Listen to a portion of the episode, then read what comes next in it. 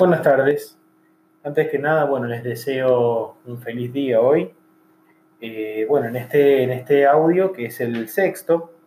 eh, vamos a, comentar el tema de las repúblicas oligárquicas, eh, las características de esas repúblicas respecto del grupo social que, que se hizo cargo de la construcción del Estado a fines del siglo XIX. y posteriormente, para complementar este tema vamos a abordar la cuestión de las distintas oposiciones a este sistema eh, que se estableció en América Latina eh, hacia 1870. Eh, luego, en, este, en el marco de este primer contexto, ya vamos con esto, vamos a haber completado los, los temas generales. Nos vamos a dedicar en particular a la situación mexicana, para dar los elementos centrales de la Revolución Mexicana y poder pasar ya entonces a las actividades eh, propias de, este primer contexto. Eh, con los procesos de independencia, eh, y acá para que puedan cotejar, antes de comenzar, que para que puedan cotejar, estoy trabajando con el libro de Gallego, siempre en el capítulo 5, que es el capítulo central del contexto número 1, como les decía, les recomiendo en lo posible lean los capítulos anteriores, pero nos vamos a enfocar fundamentalmente como, como capítulo central en el, número 5. Lo que se ve después de las independencias en los países eh, que formaban parte del imperio español es que distintos grupos eh, criollos, sobre todo urbanos, y algunos mestizos se hicieron cargo de estas, de estas eh, regiones y se fueron fragmentando en algunos casos, en otros se mantuvieron más o menos eh, con, los, con, el ordenamiento que tenían en la época colonial, pero eh, esa situación de, de, orden, sobre todo de tipo urbano, va a ir eh, cediendo, a los poderes de tipo rural y a la militarización que se dio desde 1810, 1820 en adelante, hasta, hasta por lo menos mediados del siglo XIX, en, el espacio eh, actualmente latinoamericano con la profusión de líderes eh, propios del interior de, los países. En muy pocos casos eh, tenemos gobiernos centrales efectivos. eso se ve, por ejemplo, en la, situación de la, actual Argentina, de México también, en donde existía una, una cantidad, digamos, eh, de gobiernos regionales, gobiernos provinciales que se daban sus propios, sus propios ordenamientos, eh, en general con eh, intentos constitucionales fallidos, que no, no, prosperaban, no estaban dadas las condiciones para ese tipo de ordenamientos y todavía prevalecía una, digamos, si bien eran territorios independientes, prevalecía buena parte del ordenamiento jurídico del Imperio Español. Si bien, como les decía, eh, la gran parte eh, de, América Latina eran territorios, eh, por lo menos nominalmente independientes, España conservaba, desde principios del siglo XIX, perdió prácticamente todas sus, sus posesiones coloniales, pero conservaba como colonias en la región Cuba, Puerto Rico, y también en el Pacífico eh, las Filipinas. Entonces también lo vamos a tener en cuenta para cuando comentemos la situación, sobre todo la situación cubana. Esta situación entonces que a mediados del siglo XIX nos, eh, nos muestra una, una, América Latina mm, a nivel de político, mm, si, si comparamos con, los, con el ordenamiento que se va a dar algunas décadas después, bastante fragmentada, eh, y eh, ruralizada y eh, con gobiernos más bien locales, entonces con, algunas, con algunos casos más y otros menos, pero con dificultades para darse un ordenamiento, que es un ordenamiento que lo pensamos desde el presente. En ese momento,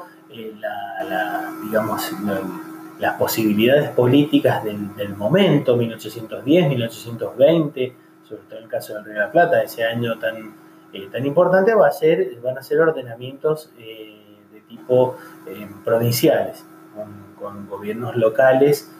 fuertes y con gobiernos centrales intentando establecer algún, algún tipo de, de gobierno, digamos, de unidad, pero generalmente con, con, fracasos al respecto. Durante las décadas siguientes, entonces, lo que se va a ver, eh, hacia 1870 sobre todo, es que comienzan a organizarse esas, esas burguesías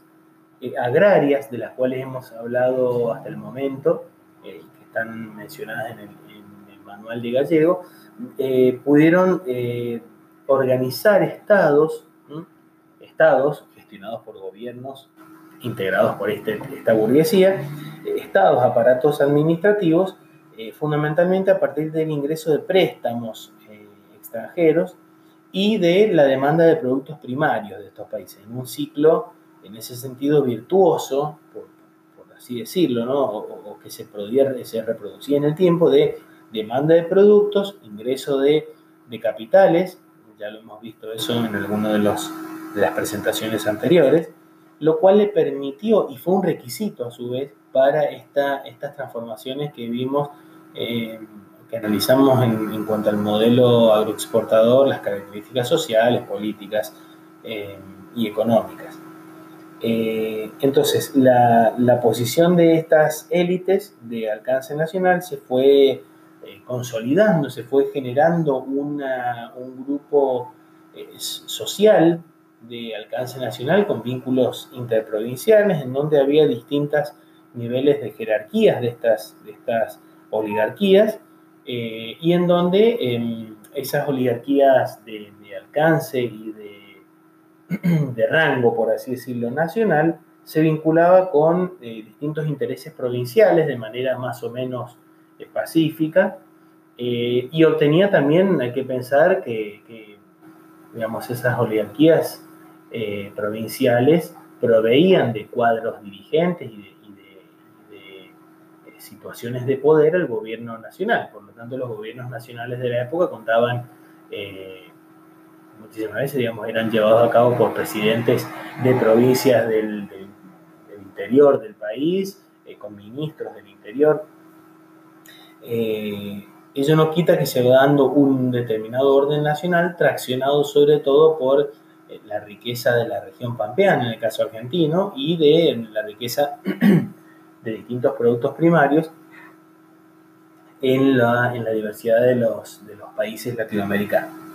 Eso se ve en, un fenómeno que habíamos comentado ya y es, eh, en el caso, por ejemplo, de Mendoza, la protección que hubo del, eh, del vino mendocino, que es la época en la cual se, dan las grandes transformaciones respecto de la expansión de la vitivinicultura, si bien ya existía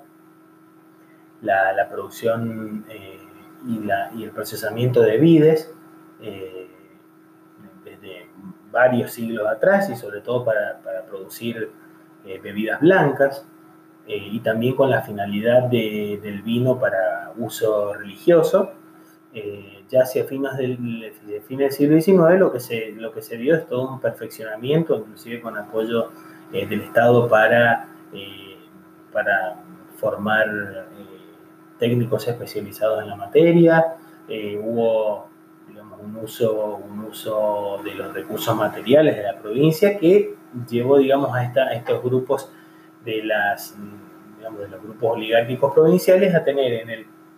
en cuanto al, tema del vino, eh, un sector protegido que eh, garantizaba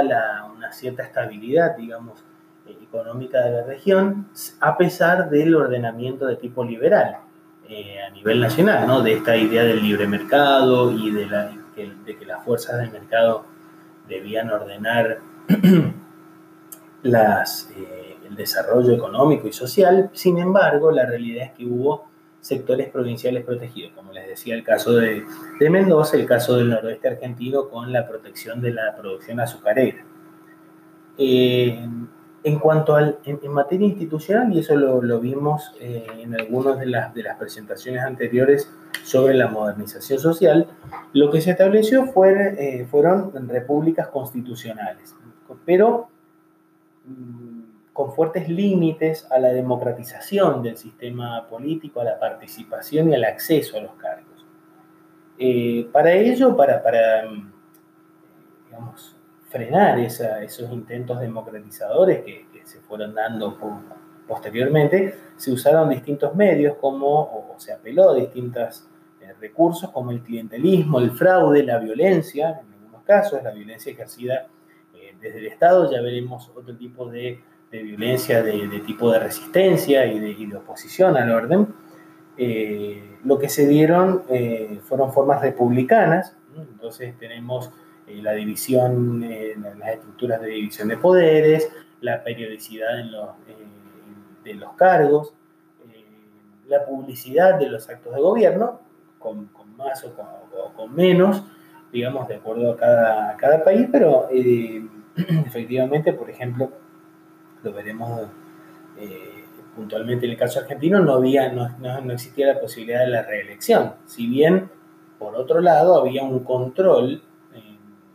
directo de estos, de estos grupos de poder sobre, sobre la, sucesión, lo cual no quiere decir que no fuera una sucesión polémica, eh, inclusive eh, que diera lugar a situaciones de violencia dentro de los mismos grupos dirigentes, pero había un control de ese grupo por sobre, eh, sobre quién sucedía o quién ocupaba los cargos una vez finalizados. entonces les mencionaba lo del, caso argentino, no fue así en todas las situaciones, pero dadas las formas republicanas, tendía a darse la situación de, la, de que eran cargos eh, que se ocupaban eh, con, por un periodo y que había que esperar. Se dio el caso del, presidente Roca, que había que esperar un periodo para volver a ocupar eh, el cargo, ¿no? el poder, por, lo menos el poder ejecutivo. Esa alternancia, bueno, vamos a ver que con la apertura, con la apertura al voto universal va a, tener, va a sufrir cambios. En el caso argentino, puntualmente con el ingreso del radicalismo al poder. Eh, el sistema entonces tendía a mantenerse, eh, tendía a reproducir al grupo dirigente eh, con, algunas veces con tensiones regionales y tensiones intragrupo. Además de las tensiones que vamos a ver en el siguiente audio, que vamos a explorar que vienen de la oposición o las distintas oposiciones que hubo al, al régimen oligárquico en, distintos lugares de América Latina. Vamos a ver puntualmente el caso argentino eh, en este momento. Como base ideológica, eso también lo había comentado, estos gobiernos eh, se asentaron sobre el positivismo. Eh, que implica el positivismo la, la primacía, la, la supremacía de las ciencias empíricas para gestionar las sociedades. O sea, lo que era todo el desarrollo científico que se había dado, sobre todo en el siglo XIX, en el 1800, y particularmente eh, en el mundo europeo, en Estados Unidos también, eh, se, utilizaba, se, tomaban eh, derivaciones del método científico para, para gobernar las sociedades, ¿no? para gobernar de manera científica las sociedades. Eso dio lugar inclusive al, a ese grupo de, asesores, los científicos, dentro del sistema de, eh, oligárquico mexicano, pero eh, lo, que mostraba, digamos, la, fuerza de este, del positivismo para estos grupos dirigentes era que les daba también la legitimidad para, para actuar sobre ese pasado que querían cambiar, ese pasado por un lado indígena y por otro lado eh, colonial español católico, ese pasado era era eh, profundamente rechazado por estos sectores positivistas que veían el tipo de desarrollo europeo y estadounidense como el ideal a alcanzar. Lo que pasa que es como también mencioné en otro momento, eh, ese, tipo de ideal eh, no estaba acompañado casi nunca de las, de las posibilidades materiales de desarrollo de las sociedades, del tipo de propiedad eh, mejor distribuida que se daba en las sociedades de los países centrales. Entonces, eso generaba fuertes choques, fuertes contradicciones. Eh, como decía, entonces, este, este, este positivismo encarnado llevado a cabo eh, y aplicado a los gobiernos de las sociedades, llevaba un fuerte, fuertes roces y disputas abiertas con con las sociedades indígenas, a las cuales, las cuales perdieron sobre todo y de distintas maneras En el caso de, Guatemala y de México, por la, por la acción legal, perdieron, eh, esas, tierras fueron eh, vendidas, eh, pasaron a ser tierras fiscales y vendidas. En el caso chileno y argentino, directamente ocupadas por las fuerzas, las fuerzas armadas. y por otro lado, tenemos la oposición, y lo, lo cual también ocurrió eh, algo parecido con la cuestión de las tierras, la oposición a la Iglesia Católica, por la cuestión eh, económica de, los, digamos, de las posesiones de la Iglesia y también por una cuestión de, eh, digamos, de estilo y de modalidad de, desarrollo de una sociedad más tradicional, como era la, representada por, digamos, o, la, encarnada por la Iglesia en cuanto a temas educativos, temas de digamos, de la presencia en los distintos momentos de la vida de las sociedades, nacimientos, las distintas, distintas fiestas eh, religiosas, la misma muerte, va a ser el Estado, eh, gobernado por estos, estos grupos dirigentes, el que va a promover legislación en la que estos aspectos tan centrales de la vida de las sociedades pasen a formar parte de, eh, de la injerencia del Estado. Y eso lo vimos también en cuanto a las, eh, a las em, modernización de la, de la, sociedad, sobre todo, como decíamos, en, en el ámbito urbano. Eh, este orden de cosas em, representó la forma dominante de ejercer la política estatal, por lo menos hasta 1910, pero extendemos la, esta, esta situación, digamos, de de orden oligárquico tranquilamente hasta 1930, que es este primer contexto en el que pensamos la América Latina contemporánea. Eh, se fueron haciendo notar distintas oposiciones, sea oposiciones, eso lo vamos a ver en el próximo audio, sea oposiciones al gobierno, digamos, simplemente eh, entender que, lo que el problema era el gobierno de turno, pero no las instituciones, ni la constitución nacional, etcétera, o directamente una oposición que cuestionaba el propio orden capitalista y el, y el Estado como garante y eh, garante institucional de ese orden capitalista. Entonces va a haber distintas modalidades de, de oposición eh, encarnadas y eh, llevadas a cabo por diferentes grupos sociales. Entonces ahí va, va, a empezar uno de los puntos de la riqueza de cómo vamos a tratar de ir cerrando este primer contexto y es cómo esos grupos sociales tenían muchas veces diversidad de intereses, los cuales los llevaba a plantarse o a posicionarse de distintas maneras respecto del orden establecido.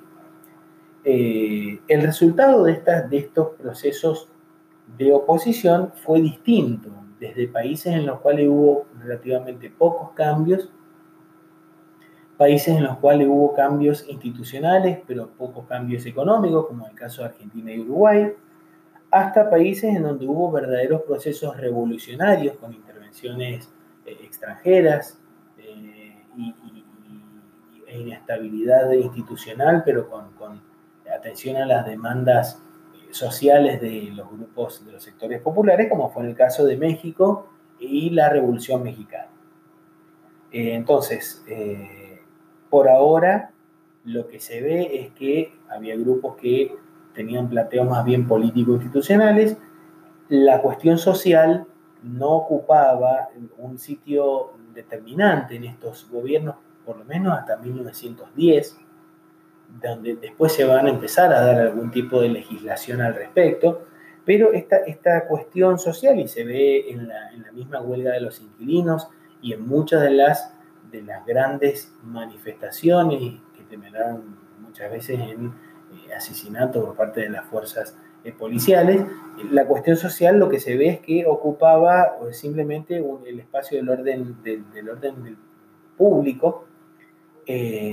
por lo tanto, no existía una preocupación social, sino que era atendida directamente por la represión. No existía, en principio, eso después va a ir cambiando, una, digamos, una política de, por lo menos, concesiones a los reclamos, sino que era enfrentado a través de la represión, lo cual lo veremos eh, en distintas ocasiones, como les decía, en cuanto a la huelga de los, de los eh, inquilinos. eh, de 1907 y en varias de las protestas que se dieron, sobre todo en la ciudad de Buenos Aires, pero también en, eh, ciudades del interior a principios del siglo XX, que fue, eh, fueron décadas muy, muy agitadas desde el punto de vista social, especialmente, pero no solamente en las grandes ciudades. Bueno, ah, en el próximo audio entonces abordaremos los distintos tipos de oposición, las propuestas de los diversos grupos y eh, los medios por los cuales se canalizaban ese tipo de, eh, propuestas y de, y de críticas al sistema. Muchas gracias.